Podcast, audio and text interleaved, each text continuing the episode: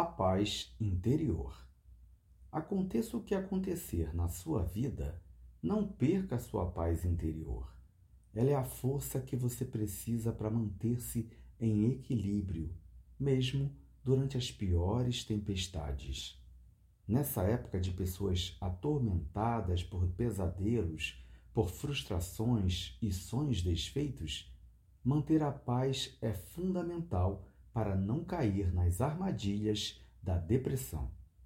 A carga de informação que você recebe durante o seu dia, a pressão do trabalho, dos estudos e dos relacionamentos acabam deixando seus nervos em pedacinhos.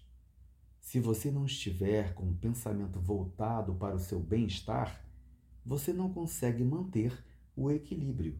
E aí, o seu fígado começa a sofrer as primeiras consequências. Daí, para as doenças do estômago, como a gastrite, a úlcera e a outros nomes não muito recomendáveis, é um passo.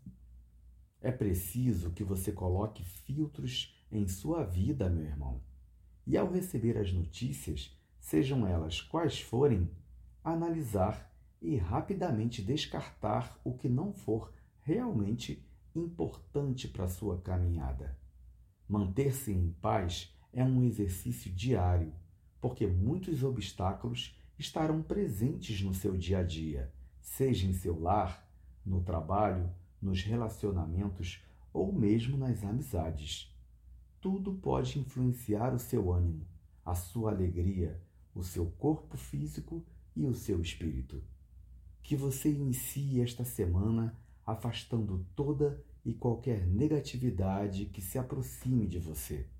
Faça uma faxina em sua vida, limpando, arrumando, renovando.